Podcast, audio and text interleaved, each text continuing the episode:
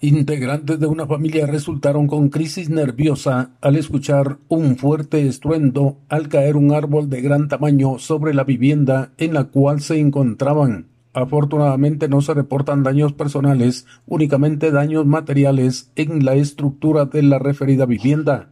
El hecho se registró en la colonia Miramar, aldea El Porvenir del municipio de San Pablo de este departamento, siendo trasladados a una clínica privada del referido lugar por bomberos municipales departamentales quienes acudieron en su auxilio.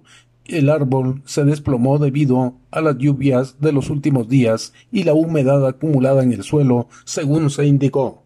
Desde Emisoras Unidas en San Marcos, informa José Luis Vázquez, primera en noticias, primera en deportes.